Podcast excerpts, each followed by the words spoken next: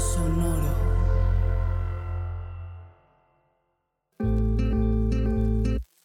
Yo soy Paola Aguilar Y yo soy César Galicia, y esto es Coger Rico y Amar Bonito el espacio donde repensamos las formas en que amamos, cogemos y nos relacionamos.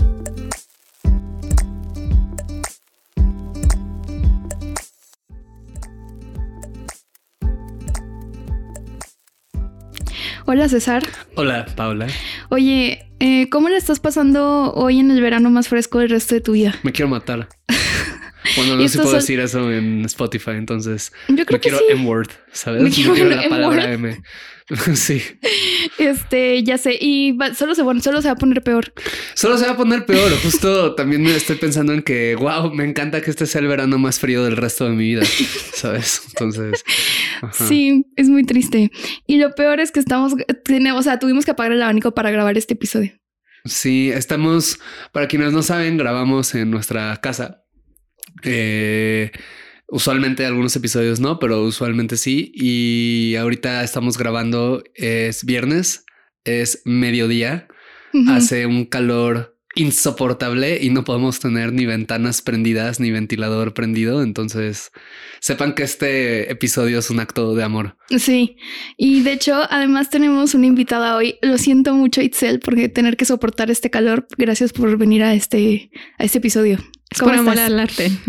Es por amor al, sí, por el amor al chisme también. Exacto, también. Por el amor a- al chisme bisexual. Totalmente. ¿Cómo estás?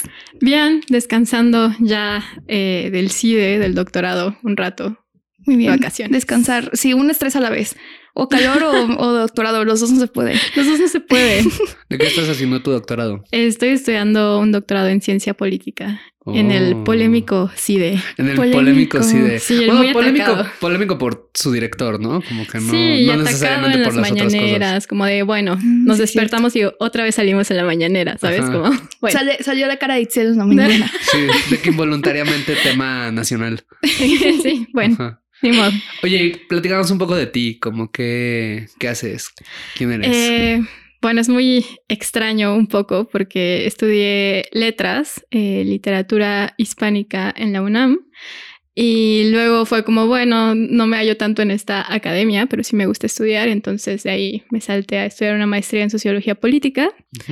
Y bueno, ya entrando en esos temas, sobre todo especializándome más en temas de análisis cuantitativo, y ahí ando en el, en el CIDE estudiando el doctorado y trabajando Sí. con algunas organizaciones y Increíble porque quizás seas una de las únicas dos o tres personas en el mundo que estudiaron letras, pero ahora justo hacen cosas con números, ¿no? Sí, Y le entienden justo la gente números. estudia letras para no eh, sumar. Ajá, exacto, no, pero sí, me Pero tú gusta dijiste, también. Me encanta sumar. Sí, Me gusta casi tanto poner un número frente a otro. Me gusta casi tanto como poner una letra frente a otra. es que sí, sí, la verdad sí. Y bueno, de eso también escribo a veces. Si alguien, probablemente las personas que nos escuchen conocen este libro y si no, consíganlo. Hay un libro que es una edición, bueno, es una compilación de varios textos que se llama Tsunami, lo publica Ujú. Sexto Piso, tiene dos ediciones y en uno de ellos, de hecho, está un texto de Itzel. ¿En cuál de los dos está? En el el, primero, en el ¿no? segundo. en el Ah, segundo, sí, en en el Tsunami segundo. 2, editado por Gaby Jauregui. Eh, está ahí este mm, eh, un texto de Itzel, deberían leerlo. Y hablando de textos de Itzel, hay otro texto que publicaste recientemente que un poco fue lo que nos dio la idea de invitarte a hablar acá. Entonces, Sí. ¿quieres platicarnos un poco de ese texto? Sí, es un ensayo que se acaba de publicar en Tierra Adentro. Me invitaron al dossier del mes de junio para celebrar el Pride. Y me dijeron, bueno, nos puedes armar como un pitch de algo que quieras escribir como al respecto de la diversidad sexual. Y yo como, uh, claro, sí, quiero explorar el tema de las lenchitudes y ser una mujer sáfica, atravesado por haber crecido en una familia como súper cristiana, ¿no? ¿Puedo, puedo hacer un paréntesis? Sí. ¿Qué significa eh, sáfico? ¿Sáfica? Ajá. Ah, ok, sí. Eh, viene de Safo, eh, la poeta esta griega, ¿era Ujú. griega? No Sí, lo recuerdas, sí. sí, ¿no? Sí, a menos, Eh. que, a menos que las tres estemos equivocadas ahorita No, y sí. se revela nuestra ignorancia. Que, oh, poeta no. griega, ¿no? Sí, ya sé que triste estaría eso. Y nada, que escribía justo acerca de sus relaciones con mujeres, ¿no? Y que es un término paraguas que en realidad engloba como mujeres que se relacionan con otras mujeres en general, ¿no? O sea, no precisamente mujeres lesbianas, sino puede también ser como mujeres bisexuales, pansexuales o que sientan afecto de esta manera por otras mujeres. Y también, según yo, abarca como mujeres y personas dentro del espectro femenino, algo así, ¿no? Sí. Entonces, bueno, estabas, eh, ah, el pitch que estabas trabajando era para escribir sobre lentitudes, sobre cuestiones sáficas. Sí, y atravesada por mi experiencia personal de haber crecido en una familia muy cristiana, ¿no? Eh, pero mientras estaba empezando a escribir ese ensayo, ah, bueno, en Tierra me dijeron como de sí, claro, vas. Eh, pasó algo muy extraño. Muy extraño. me encanta. Muy misterioso. Muy misterioso porque me di cuenta de que quizá estaba crocheada con un vato. ¿no? Como en, en medio de la redacción de ese texto. Y nada, tal vez está escuchando, bueno, estos saludos. saludos a este güey. Eh, y fue como, como que me empecé a cuestionar muchísimo como sobre mis afectos, ¿no? Sobre lo que estaba sintiendo y como lo que, más bien sobre lo que podía llegar a sentir. Y al principio me espanté y luego fue como, bueno, ¿por qué no escribo sobre esto? sobre esto que está pasando. Y, ya de ahí salió ese texto sobre redescubrirme a través de mis afectos eh, y atravesada también por esta experiencia de haber crecido en esta familia cristiana. Y luego decir como de, uh, creo que también me gustan los vatos, ¿no? De haberme primero nombrado como lesbiana y como decir, sí, claro, yo soy completamente lesbiana, a decir como, bueno, no, creo que quizá no.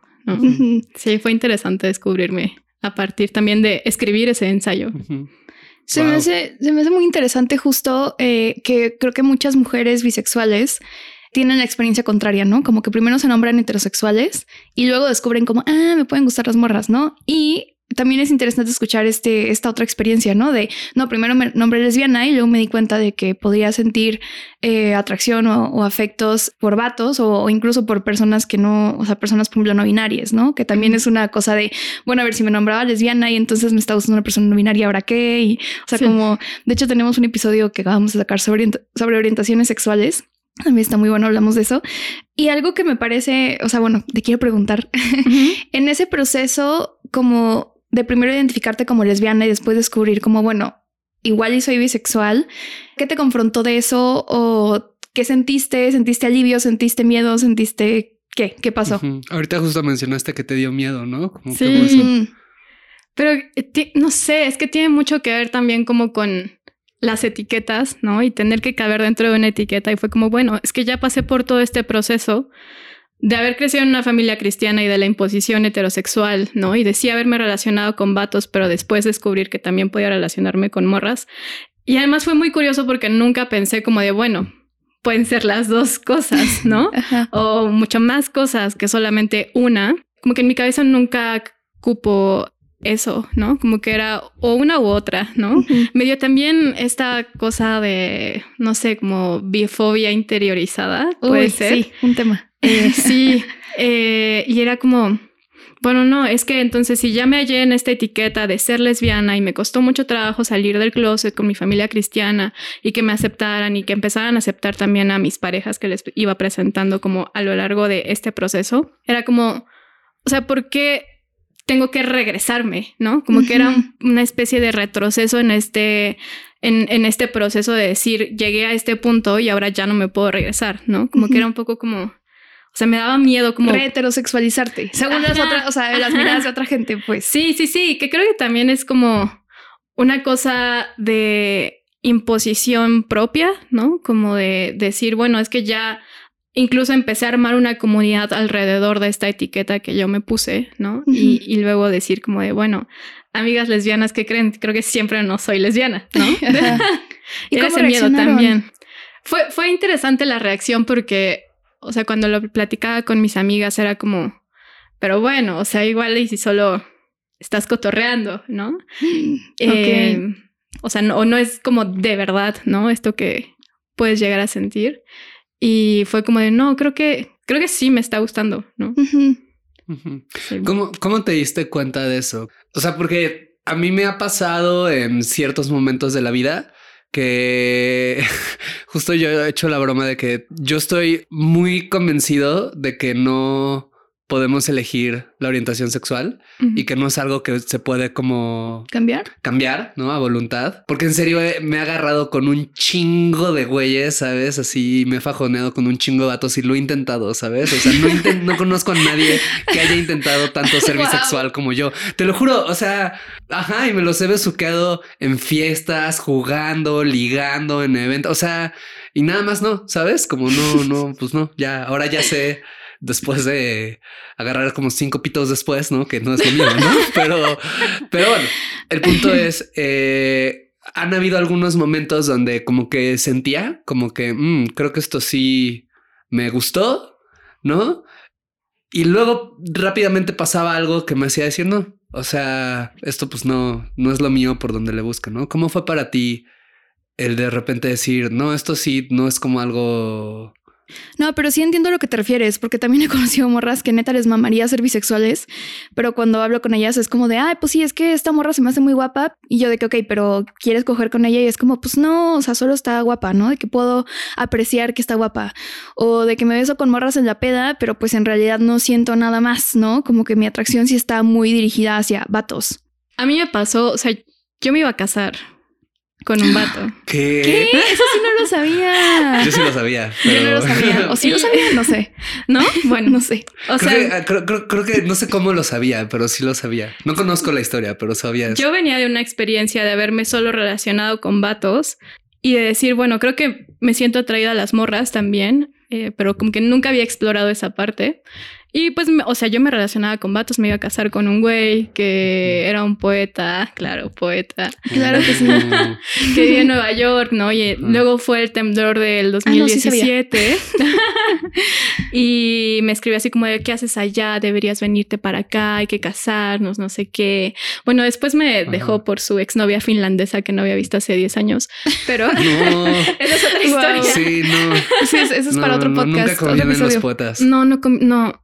No, no, se relacionen con poetas, por favor. Eh, y bueno, y la verdad, como que además yo había atravesado una serie de experiencias como muy violentas en mis relaciones con hombres. Y después, eh, como que justo a partir de ahí decidí como ya no quiero salir con hombres, ¿no? Porque, o sea, sí existía una especie de, miedo, ¿no? a, volver a repetir esas violencias. Y fue como de, ah, quizás la oportunidad para empezar a explorar. Eh, esta otra parte que siempre había sabido que estaba ahí, ¿no? Que era que me gustaban las morras. Y cuando empecé a salir con morras y a enamorarme de morras, fue como de, ay, este era el lugar indicado, ¿no? Como de que aquí no hay violencia. Estoy entrecomillando, ¿no? Eh, y, y, era quizá un lugar donde me sentía un poco más segura, ¿no? En estas relaciones con morras. Y luego fue como, bueno, pues sí, ya, entonces si me siento segura aquí, pues es porque soy lesbiana, ¿no? Pero luego llegó esta experiencia, ¿no? De empezar a dormir con un vato y que no pasara nada, ¿eh? porque en realidad no tenía que pasar nada, ¿no? Pero era como de, uy, también me siento segura aquí, ¿no? Y era muy extraño porque era como, o sea, las experiencias que yo había tenido de violencia eran justo con vatos con los que dormía y despertaba y habían pasado cosas de la verga, ¿no? Y no sé si puedo decir esa palabra. Sí, sí, ah, todo se puede decir. Sí, sí, el podcast se llama Coger rico y amar bonito, ¿sabes? como, como no, no le tenemos miedo a la palabra verga. ok, perfecto, yo tampoco. la B-word. y, y ya, entonces como como volver a depositar mi confianza en un vato y dormir con él y luego decir como de, uh, quizá podría sentir cosas, me hizo como pensar en que ese miedo estaba sanado, ¿no? Y era como, claro, o sea, yo me aferré a una etiqueta en la que me sentía segura, pero que en realidad, o sea, había más cosas afuera que entendía que no se habían sanado y que ahora estaban sanadas y era como de, uy, sí puedo navegar en esta sexualidad eh, que me había incluso prohibido a mí misma, ¿no? Como una manera de, de cuidado. Wow.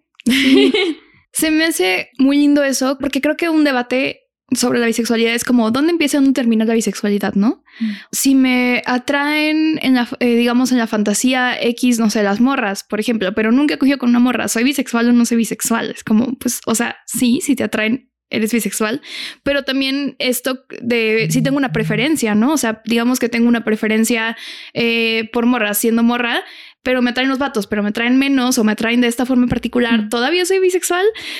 Y creo que está generando muchas tensiones, creo que dentro de la comunidad LGBTQ y dentro de las personas bisexuales, ¿no? Como de eh, a partir de cuándo me puedo nombrar o no. Em, si soy lo suficientemente bisexual, creo que mucha gente bisexual tenemos ese miedo, ¿no? Y, este como síndrome de la impostora, la impostore, el impostor bisexual, como de chin, es que chin, fue algo muy regio decir chin.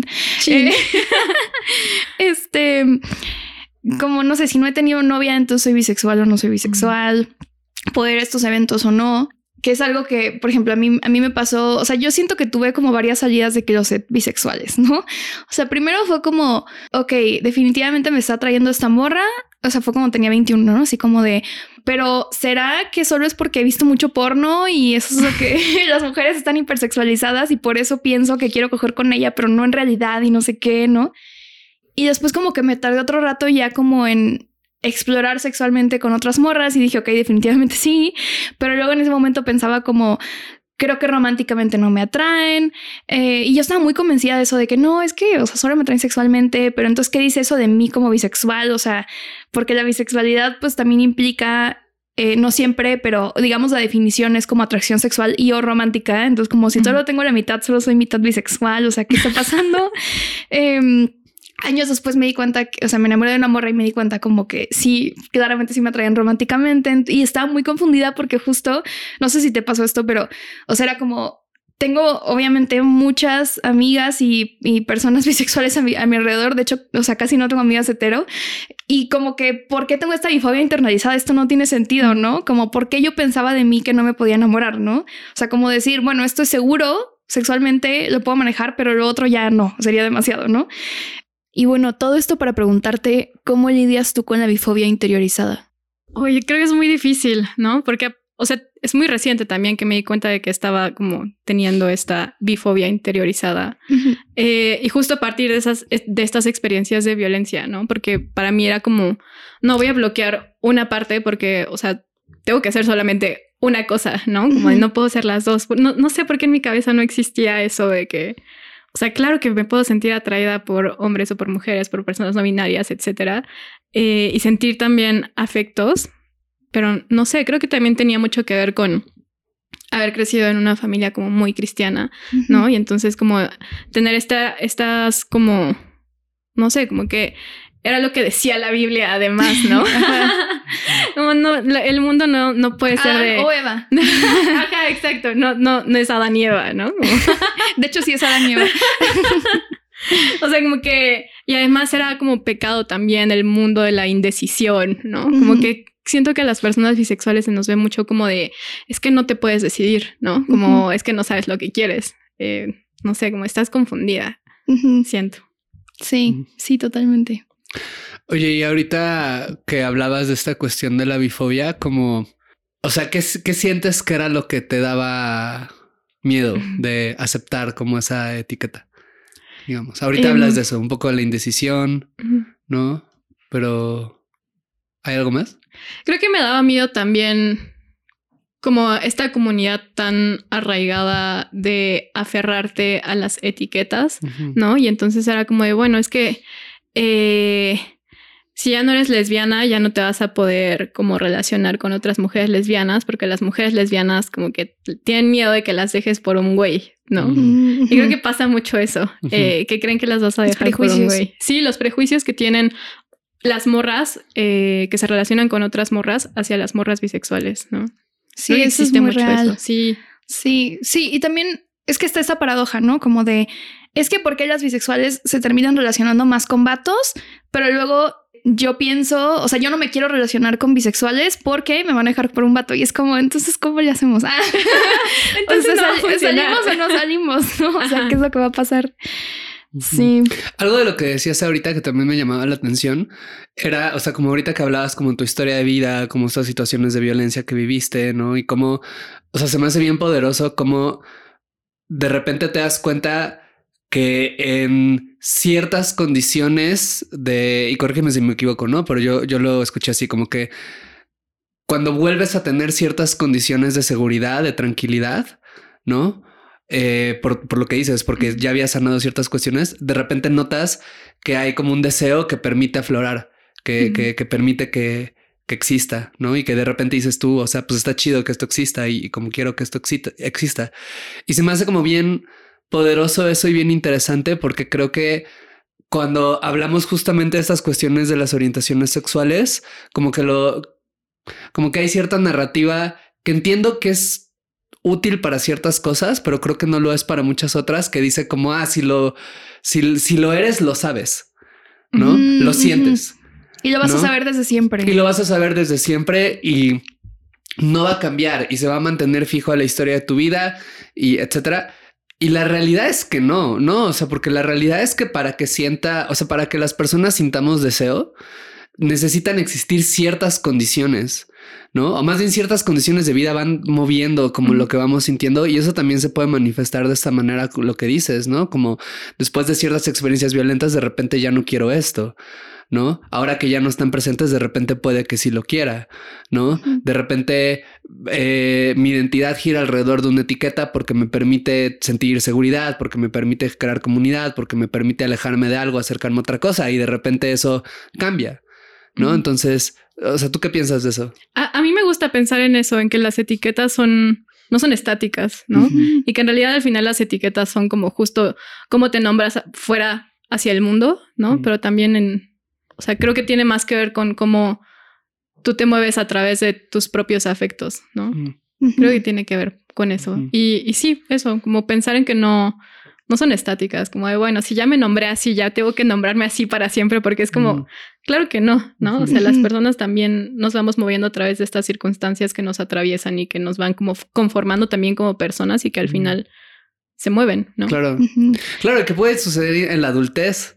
¿No? Como el, el, el, texto que va a salir este mes, que en junio, bueno, que escribí para Junio Animal MX, habla un poco de eso, de que pues también esta narrativa igual dice como todas estas cosas las sabes desde siempre y claro, creo que es importante que se impulsen las narrativas de yo sabía que era gay, que era lesbiana, que era cis, que era trans, que era, bueno, cis, no, pero, que era trans, que era no binaria, que era desde niñe porque veía en la tele y se me antojaba más la protagonista que el protagonista, porque me identificaba. O sea, claro que esas cosas como son muy importantes porque son reales para una gran cantidad de personas, ¿no? Pero hay muchas personas que llegan a la conclusión de chance no soy esto que toda la vida pensé que era en la adultez y en múltiples momentos, ¿no? Y, eso no lo hace menos verdadero, menos real. Eso es algo que se me hace muy, muy bonito de la bisexualidad. Ahora sí que romantizando la bisexualidad.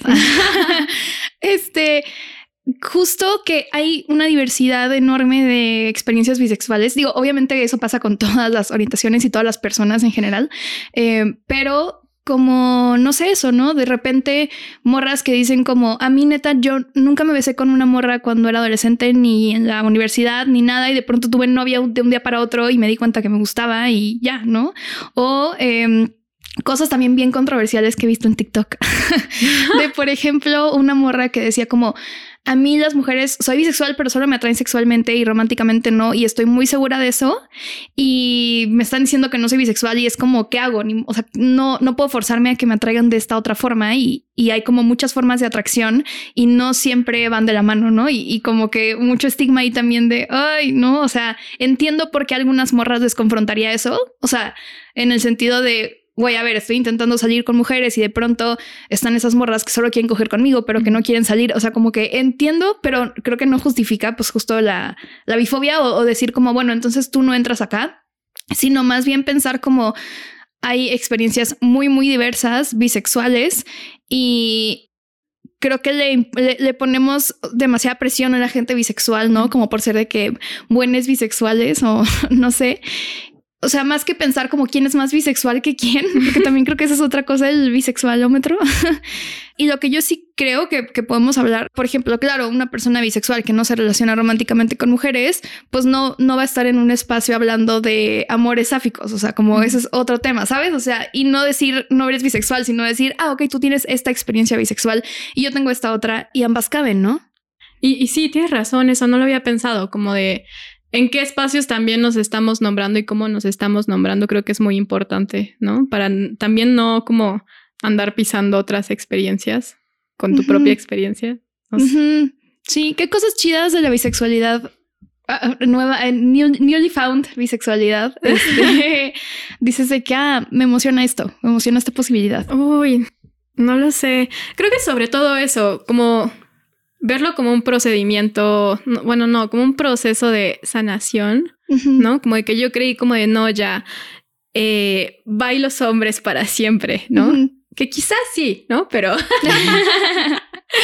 Pero creo que venía como también de una idea como muy esencialista, ¿no? Como de es que la violencia es de los hombres porque los hombres son malos, ¿no?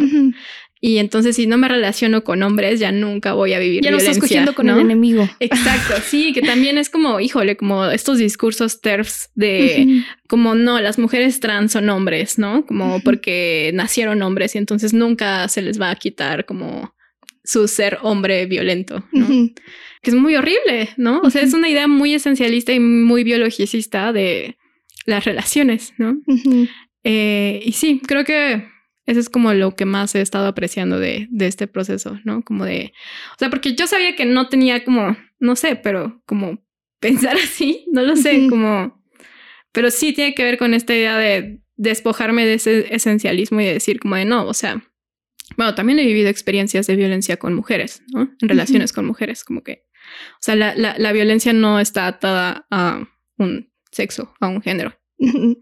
Oye, y a ver, esta pregunta igual y es así, estirar la liga bien, cabrón, ¿sabes? ya, pero ¿cómo cogen las mujeres? ¿Eh? ¿Cómo cogen las mujeres? sí, sí, sí. Pero ¿quién es el hombre no de relación? No, este... Pero, ¿crees que esta visión como de los hombres son como malos, ¿no? Y, y las mujeres son buenas, ¿no? Como esta cosa muy dualista. ¿Crees que de alguna manera haya influido esta educación súper cristiana que tuviste como en la creación de esa visión, el sostén de esa visión? Sí, totalmente. No lo había pensado, ¿eh? Pero creo que sí, sí tiene mucho que ver. Porque además sí era como una parte de de cuidado, estoy entrecomillando otra vez, eh, de parte de la religión cristiana hacia mi niña eh, explorando el mundo, ¿no? Como que además nos amenazaban así como de, no, si no te portas bien, eh, va a llegar el día del rapto y te vas a quedar aquí en el infierno, ¿no? O sea, como, o sea, sí era mucho como de esta condición de bueno o malo a través justo de cosas como muy esencialistas, ¿no? Sí. Oye, ¿cómo, ¿cómo fue para ti siendo una pues niña eso, bisexual, ¿no? que le gustaban las mujeres, como crecer en un ambiente tan porque pues al menos como lo pintas suena muy conservador, suena muy represivo, no sé si así lo fue, pero ¿cómo fue? Yo crecí en una familia muy cristiana, pero eran cristianas muy ortodoxos. O sea, que iba con velo, eh, pelo largo, no, no nos podíamos pintar el pelo, eh, no nos lo podíamos cortar, falda larga, ¿no? Todos los domingos a la escuelita bíblica. Eso explica el eh, estilo gótico. Ah, no es cierto. Sí, yo creo que tiene que ver, ¿no? Falda larga, negra, Sí, porque pensaba que yo te he visto con falda larga muchísimas veces. pero, pero ya son vestigios. pero sí, eh, como que mi, mis papás se, encantaron muy rápido de la educación que nos estaban dando los domingos en la escuelita bíblica, porque un día yo llegué llorando a decirles como de, es que me acaban de decir en la iglesia que ustedes son unos pecadores porque son mentirosos, porque nos dijeron que los reyes magos existen y eso es una mentira porque no existen. Mm. Fuerte. Spoiler alert. no existen los Reyes Magos. No existen. Perdón para la gente que no sabía eso. Ay, perdón. Pero a mí, o sea, como que la iglesia fue como de no, tus papás se van al infierno porque te están mintiendo. Sí. Entonces ahí fue como, uh, ya, o sea, mis papás se desencantaron, me dijeron como de no, ya no vayas, pero yo seguía yendo porque me gustaba leer.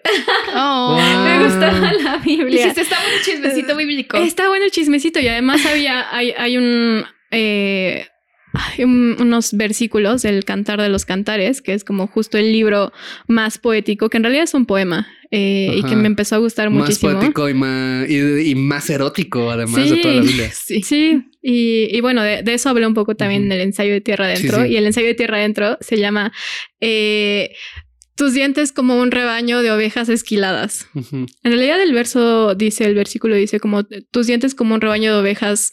Eh, ay, ¿cómo, era la otra palabra? No sé, bueno, o sea, como rapadas o no, se escuchaba tan bonito. Tú dijiste, voy a corregir la Biblia. Vamos a hacer un poco de corrección de estilo. yo, bueno, sí, me tomé unas licencias ahí también. Eh, porque al parecer en Argentina dicen esquilada. Y yo como, ah, bueno, sí, ahí está, como el traslape. ¿Quién es quien lo escribe? ¿Salomón o...? Sí. Ajá, no, es que el rey Salomón. El rey Salomón. En su etapa de poeta. En su, en su. Su poeto era. Pero sí, no, no confíen en los poetas y eso incluye al rey Salomón. sí, exacto. Entonces, ajá, entonces, este... ¿Te gustaba ir a... Tú seguías yendo porque te gustaba leer? Sí, sí, sí. Pero en realidad también era como, bueno, no sé, me empezaban a regañar porque me empezaba a gustar Avril Lavigne, como de esas veces como me gusta su música o la admiro mucho. Quiero ser como ella o quiero estar con ella. ¿no? sí, sí, sí, mm, interesante. sí, un clásico de Osáfico. Totalmente, pero sí era como no, no puedes escuchar esa música porque es del diablo. Porque está muy hot. Porque la Lavigne es muy hot y no la puedes ver. Eh, de hecho, puse ese tweet hace poco de mm, ayer, hace poco ayer, eh, de que mm, me da mucha risa cuando la gente conservadora dice de que no, es que no, no pongan este como personajes queer en las películas porque van a homosexualizar a las masas. Y es de que, güey, tu hija se, o sea, se dio cuenta que le gustaban las morras con Kate Winslet en la película más heterosexual del mundo, el Titanic. O sea, créeme que no puedes hacer nada en contra. O sea, no lo puedes parar. Además, Titanic es como una película muy bisexual culture también, ¿no? Como de, o sea, Leonardo DiCaprio se ve bien en esa película. Se ve bien. Pero también Kate Winslet. También. Mm. Sí, es una película muy bisexual, es verdad. Interesante. Y es que justo te, hacía esta pregunta de lo, lo, cristiano, porque ahorita que mencionabas esta cuestión como de las feministas transexcluyentes, ¿no? Como a ver, no, no creo que sea propiamente cristiano, pero sí siento que hay algo como de esta forma de mirar el mundo como muy dicotómica que de repente, y lo hemos dicho otras veces en el podcast, ¿no? Que podemos como deconstruir un montón de cosas, pero hay cierta herencia de esta forma de ver el mundo de bueno malo, blanco negro, es tal o es tal. Si no es virtuoso, entonces no existe o no debería de existir, ¿no? Como como que heredamos y que muchas veces se presta para, pues para cuestiones que no nos hacen bien, ¿no? Desde terminar formando parte de una secta odiante, ¿no? Hasta simplemente no poder explicar tu propia experiencia de vida, como es un poco lo que cuentas, ¿no? Sí está denso. Sí está denso. Pero bueno, cambiando un poco de tema, bueno, no sé si quieran hablar más de esto, pero es que tengo otra pregunta. Es que hace poco vi un post de una morra bisexual que decía que a partir de enunciarse bisexual y empezar como a moverse en espacios sáficos y así, también se empezó como a autocensurar de, o sea, como no hablar de sus experiencias con vatos para no, o sea, para poder pertenecer como en esos espacios. Y que luego se dio cuenta que, igual que con mujeres lesbianas, pues también podía crear alianzas con otras mujeres heterosexuales o bisexuales que compartían esas experiencias, ¿no? Y sobre todo me pone a pensar como en, güey, a ver, o sea, yo tengo una pareja vato y no voy a dejar de hablar de mi relación para que me perciban más sáfica. Y tampoco quiero dejar de hablar de mis experiencias con mujeres en espacios heterosexuales, porque la neta sí pienso que puedes tener experiencias chidas relacionándote con personas de cualquier género. Creo que esa sí es una idea muy pansexual, me gusta. Como de independientemente del género, em, poder hablar de eso, ¿no? Y no sé, se me hace muy curioso porque sí es como como que todo el tiempo estamos frente al checklist de, bueno, pero es que para ser bisexual necesitas tal o tal, ¿no? Y, no decir tales cosas. Es como, ¿por, qué estamos siempre frente a este checklist de, de, tener que cumplir las expectativas de las demás personas ante nuestra propia vivencia con nuestros afectos y nuestra sexualidad, ¿no? Me parece como, como, muy complicado de navegar, ¿no? Como, ¿por qué tendría que ser así? Y sobre todo creo que nos pasa más a las, bueno, no, no, lo sé, pero ahora que he estado como habitando estas identidades y sexualidades, ¿no? De haberme nombrado heterosexual y luego decir, no, soy lesbiana y luego decir, como, no, soy bisexual, como que siento que hay una presión que va mucho más hacia las personas bisexuales, ¿no? Y que son mucho más juzgadas, ¿no? Incluso desde dentro de la comunidad LGBT. Sí, de hecho hay un, hay un dato, hay un libro que estoy leyendo ahorita que se llama BI, literal BI, este, de una autora que se llama Julia Shaw. Y hay un dato que me voló la cabeza, yo no sabía, no tenía idea de esto, de que en el Reino Unido hicieron una encuesta en 2020 y 64% de las personas bisexuales no eh, em, lo son abiertamente con sus amigues. Y es como, oh. güey, más de la mitad. O sea, y ya deja tú la familia, o sea, amistades. Y eso se me hizo muy fuerte. No justo. Son. No son, no, son, no lo son abiertamente. Wow. Y justo esto como este prejuicio de, pues, como de ambos lados, como de tienes que pertenecer a un bando, como si fuera así como el fútbol, de que elige un equipo. Este, y bueno, también algo que quería preguntar, preguntarte es como, ¿qué estereotipos, mitos has escuchado como de la gente bisexual? Y también si hay alguno que con el que te identifiques, que digas, ah, este sí es un estereotipo, pero la verdad sí soy. Sí soy. eh, creo que o sea, este estereotipo que mencionaba anteriormente de las mujeres lesbianas hacia las mujeres bisexuales, de que no, es que me vas a dejar por un vato, ¿no? Mm, Porque eso es muy complicado, como entonces, o sea, como decías, ¿no? Entonces, ¿para qué? ¿Para qué estamos aquí? Si te, te voy a dejar por un vato. sí, pues ya estás anticipando que te voy a dejar por un vato, aunque o sea, no, ¿no? entonces, bueno, va, entonces no te dejo por un vato, te voy a dejar por una morra. ¿no? Ah, bueno, bye. te voy a dejar por una persona no binaria y te vas a quedar muy confundida. O del otro lado también, ¿no? De las personas heterosexuales hacia las personas bisexuales, ¿no? Como que siento que es como es que no, son muy promiscuos. ¿Cómo les va a gustar todas las personas, ¿no? Como digo, yo no, tú no me gustas, o sea, no me gustas tú, tan tranquilo. sí, sí, sí.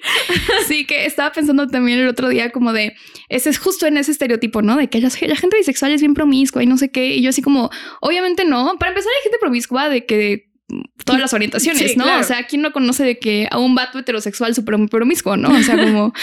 Pero eh, sí se me hace que la neta, si eres una persona promiscua y además eres bisexual, qué chido. O sea, yo, yo la verdad estoy viviendo mi mejor vida. Y te sí soy. Sí, o sea, yo sí cumplo con ese estereotipo. Obviamente no todas las personas bisexuales les encantan los tríos, em, pero a quienes sí, qué gran bendición. Qué bendición. Sí, la neta sí. Y creo que yo más bien soy el estereotipo de al revés, como de no, o sea, me voy a ir con una morra probablemente, pero bueno. pero bueno, aquí andamos, sintiendo atracción por mucha gente. sí. Sí, que siento que esto que decían, creo que, creo que un problema es que solemos ver, o sea, eso, lo que decías hace rato, o sea, como que en la sexualidad se castiga mucho la indefinición, ¿no? Y la bisexualidad sí es un lugar de indefinición en cierto sentido, ¿sabes? Lo cual, y lo digo en el mejor, mejor, mejor de los sentidos, o sea, creo que es un, un espacio que permite justamente explorar cosas, vivir cosas, ¿no? Como que no necesariamente tienen que, se pueden categorizar tan fácil y no necesariamente tiene que haber una rigidez y no necesariamente, o sea, es un lugar que te permite eso, habitar el, mundo y la sexualidad, el placer, como con más posibilidades que otros, ¿no? Y eso está bien, ¿no? Y, creo que justo...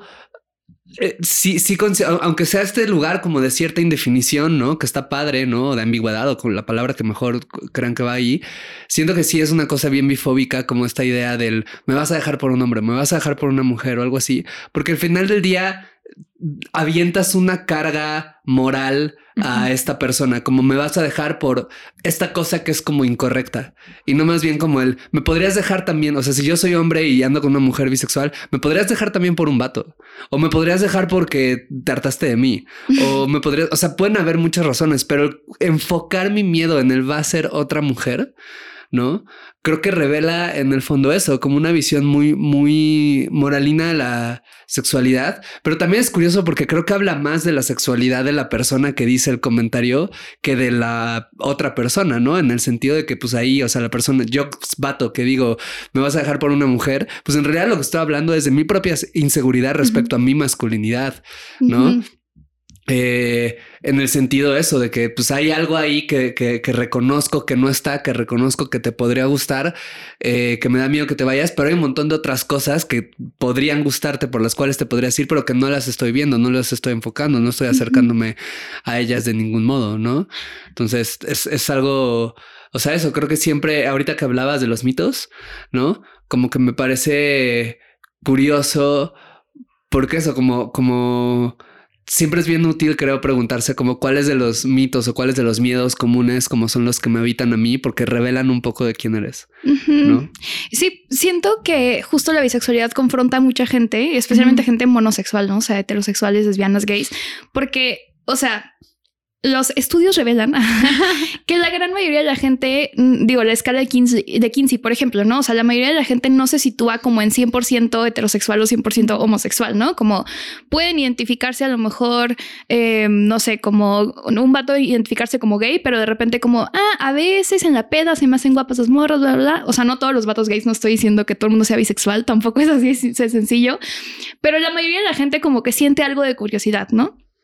O gente, eh, gente heterosexual también, ¿no? De repente morras heteras que es como, ay, pues sí soy hetera, pero en la peda de pronto, ¿no? Como que... Me beso a mis amigas. Me beso a mis... Sí, o sea, es como el clásico, ¿no? Pero, pero por alguna razón es como, pues no se identifican como bisexuales o lo que sea haciendo un paréntesis, ¿no? De gente que se identifica como heteroflexible o bicuriosa, que creo que genera mucho ruido, desde, desde comunidades como bisexuales y heterosexuales, ¿no? Como de, como que estás todavía en algo más indefinido, ¿no? O como que en un área más gris o algo así. Eh, y antes a mí también me causaba mucho ruido, o sea, yo también decía, ¿cómo que bicuriosidad? O sea, o ya, o eres bisexual o no, ¿no? Como que ya decidete, yo todo mal. Pero luego ya entendí de que, pues no, o sea, también hay gente que igual y no sé, o sea, puede sentir eh, mucha más atracción por un género y la atracción que siente por otro género es tan mínima que es como, ah, pues, o sea, no me siento bisexual, me siento más bien eso, heteroflexible o lo que sea.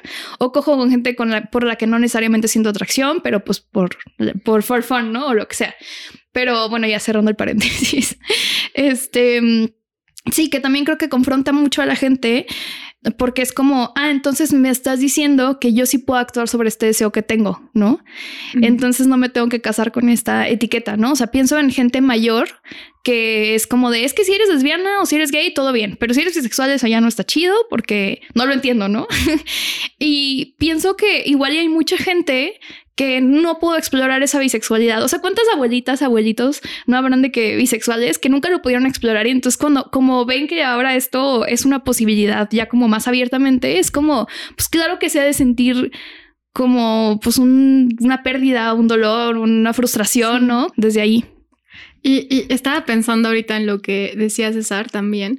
Eh, creo que es mucho también como miedo a la incertidumbre, ¿no? Y no tener certezas como claras o como márgenes bien establecidos de sexualidad, como de, bueno, sé que tú, mi pareja, vas a llegar hasta este punto y no me puedes dejar otra vez, entrecomillando, por otra persona fuera de este margen, ¿no? Pero como eh, esto que implica la bisexualidad también de navegar en, la ambigüedad, me, gusta eso que dijiste, eh, sí creo que confronta mucho a las personas, ¿no? Y, es muy extraño. Y estaba pensando ahorita, eh, le, le, dije a mi mamá como de, ay, estoy saliendo con una morra, ¿no? Y como que fue volver a salir del closet porque ella medio intuía que yo tenía un crush con un compañero de, de ahí del, del CIDE y era como de, uy, qué bueno, ya, o sea... ya regresó al camino del bien. Regresó al camino, ¿no? Eh, se arregló. Eh, y luego decirle como, ah, pero estoy saliendo con, con una morra, fue como, ah... O sea, no, regresó. No, se, desvió otra vez. no, de nuevo. Iba, iba de regreso, pero, pero se equivocó de carretera y ya. Sí.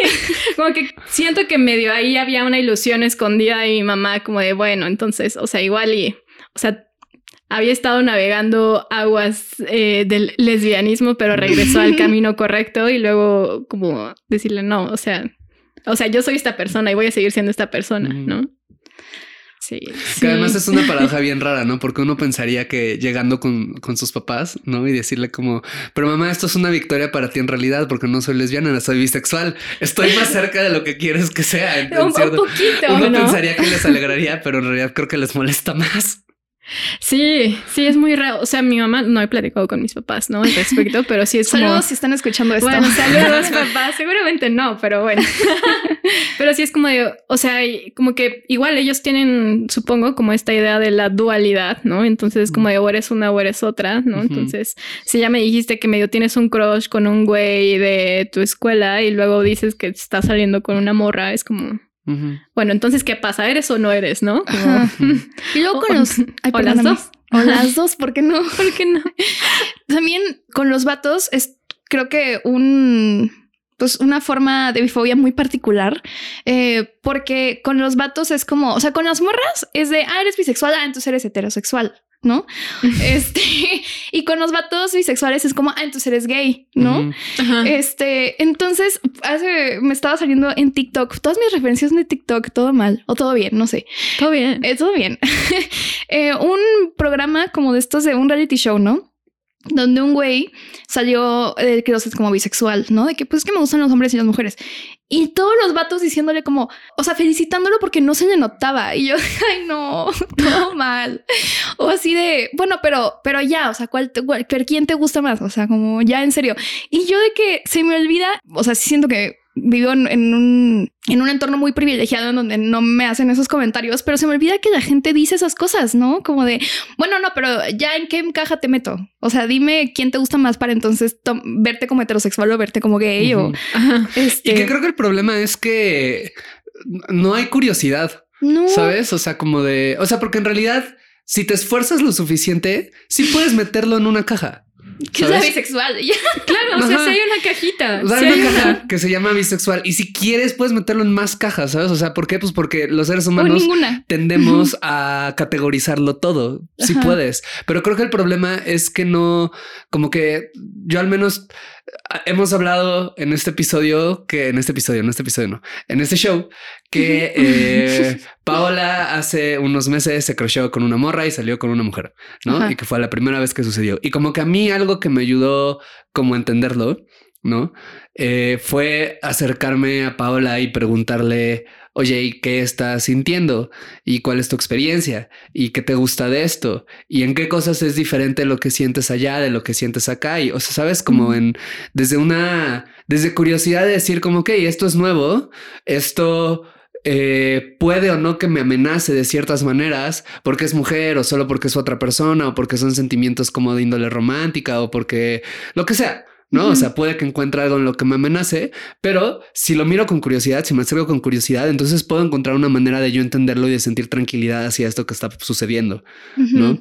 Y ya meterlo yo en las cajitas que yo tenga o en las cajitas que tú me digas de que ah, estas no son las que tú tienes, pero son las como yo interpreto la realidad, son las que yo siento y entonces te las presto y es como mucho más sencillo, ¿no? O sea, porque sí, o sea, creo que justo este tipo de cuestiones, o sea, como que me, me, me, gusta desde este lado, desde la perspectiva cis heterosexual, ah, me gusta mucho de que hablen que esta cuestión que sucede de morras que tienen miedo de que su morra bisexual le vaya a dejar con un güey, porque eso es algo que sucede también con los hombres heterosexuales, un chingo, ¿no? O sea, como que tienen su novia bisexual y que sienten este miedo perpetuo de que van a dejarlas, ¿no? De que están muy felices porque van a tener el trío por fin con dos morras y van a decir, wow, es mi sueño. Y de repente estando en el trío, las dos morras están cogiendo súper salvaje. Y, no, ellos están, no, nunca debí de haber pedido esto. Oh, no, ¿por qué hice eso? exacto, ¿no?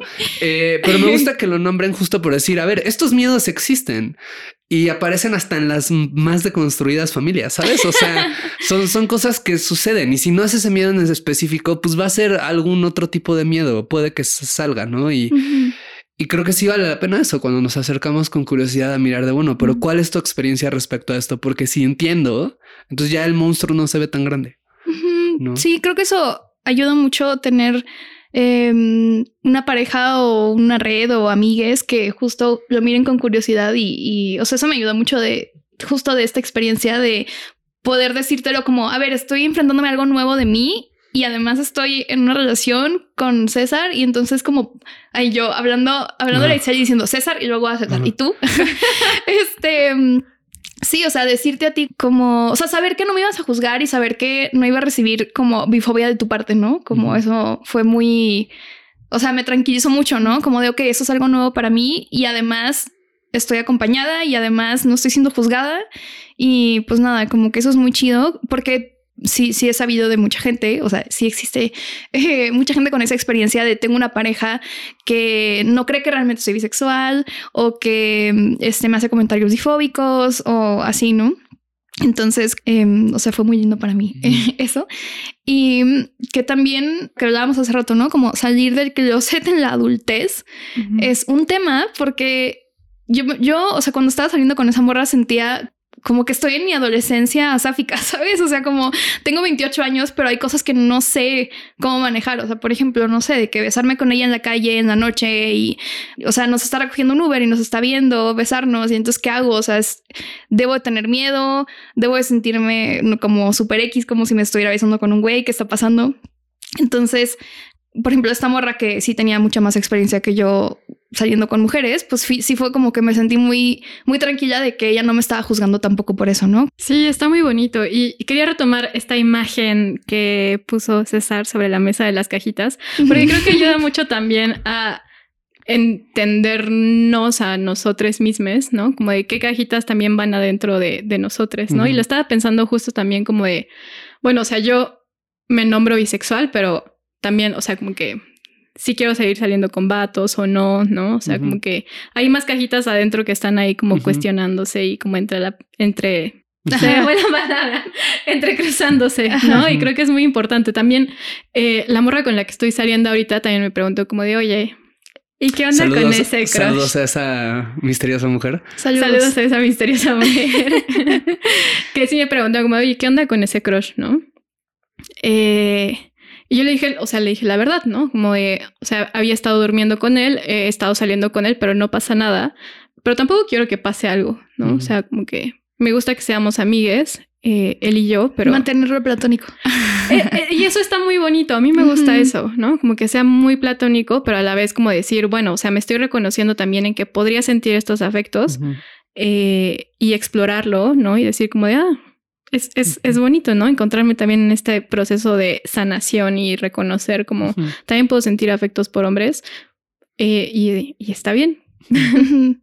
Eso está bien chido, ¿no? Porque es como cada, pues eso, ¿no? O sea, te nombras como bisexual, pero eso no significa realmente eso no determina, ¿no? Más bien lo que no, o sea, como que hay muchos matices como, bueno, y significa que es porque sientes afectos o no y qué tipo de afectos y hacia dónde quieres que te lleven y te los quieres coger o no o solo a cierto tipo o solo a no o sea porque no creo que como eh, cierta forma de verlo es muy simplista y eso es lo que mete muchas presiones no y se me hace bien bonito esto de que te nombres desde la posibilidad de sentir afectos no como decir ya estoy sintiendo esto esto me invita a cambiar una de estas cajitas con las cuales me nombro, ¿no?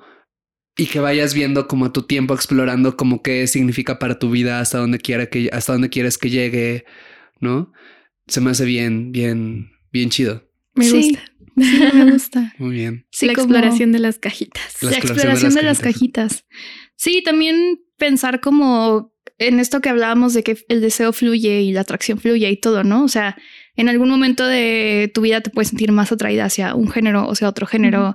Y eso, pues, o sea, no dejas de ser bisexual por eso. O... no, o también puede que sea una cosa de una vez, ¿sabes? ¿Cómo? Ajá, no ah, estoy hablando necesariamente del caso de Itzel, o sea, pero me refiero a que, pues igual y solo fue una persona que te movió de cierta manera, ¿no? O sea, como finalmente eso, las etiquetas no son, no son para clavarnos una esencia, ¿no? Sino como para explicar algo que estamos siendo en ese momento, ¿no? Y tomar una postura frente a eso y asumir una identidad política y asumir como una brújula, una orientación de, ah, creo que ahorita esto es lo que mejor explica lo que estoy sintiendo y mi historia de vida.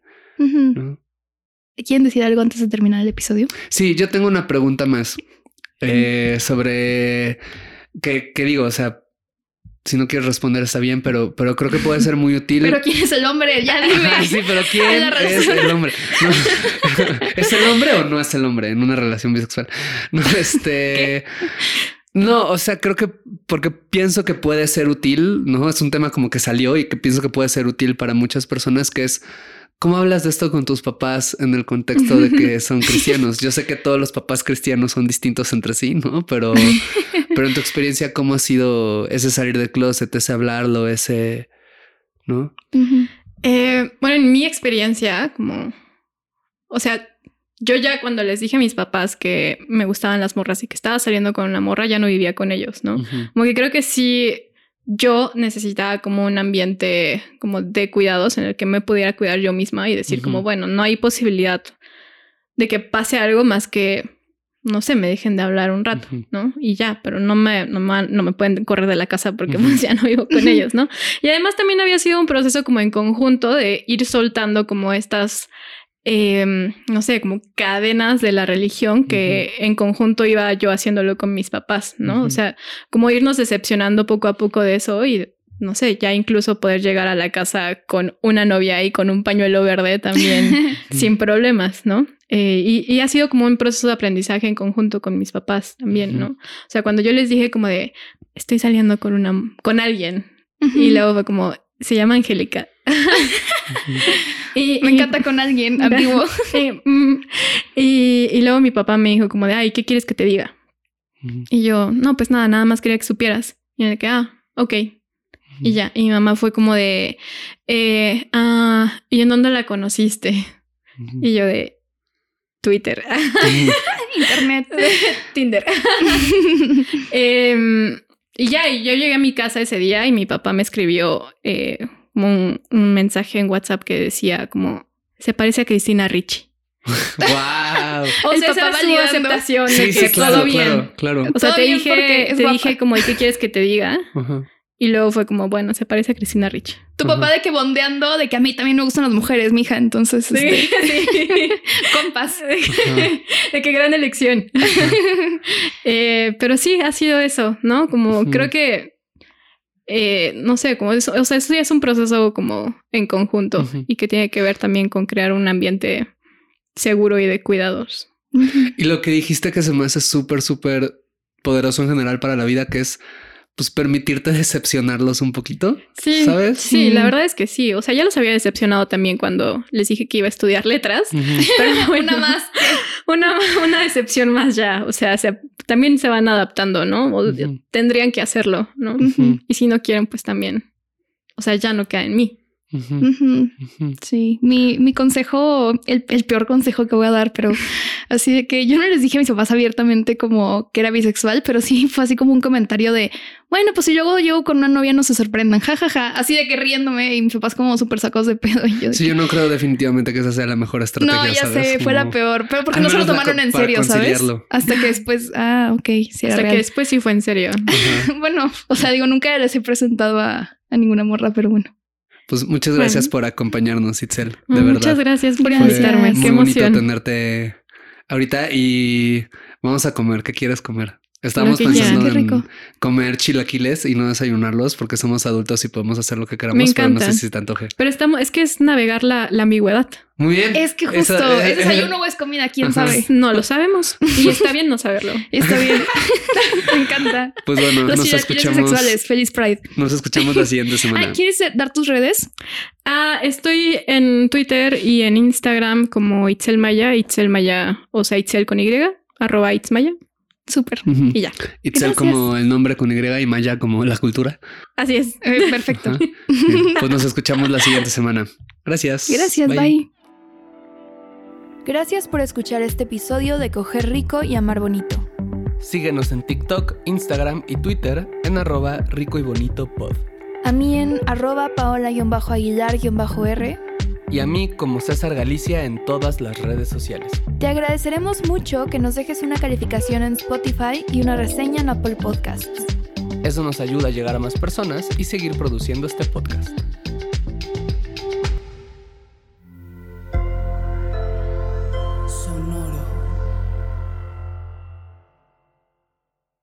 Hey guys, it is Ryan. I'm not sure if you know this about me, but I'm a bit of a fun fanatic when I can. I like to work, but I like fun too. It's a thing. And now the truth is out there. I can tell you about my favorite place to have fun Chumba Casino. They have hundreds of social casino style games to choose from, with new games released each week. You can play for free anytime, anywhere and each day brings a new chance to collect daily bonuses. So join me in the fun. Sign up now at ChumbaCasino.com. No purchase necessary. VGW. Void were prohibited by law. See terms and conditions. 18 plus.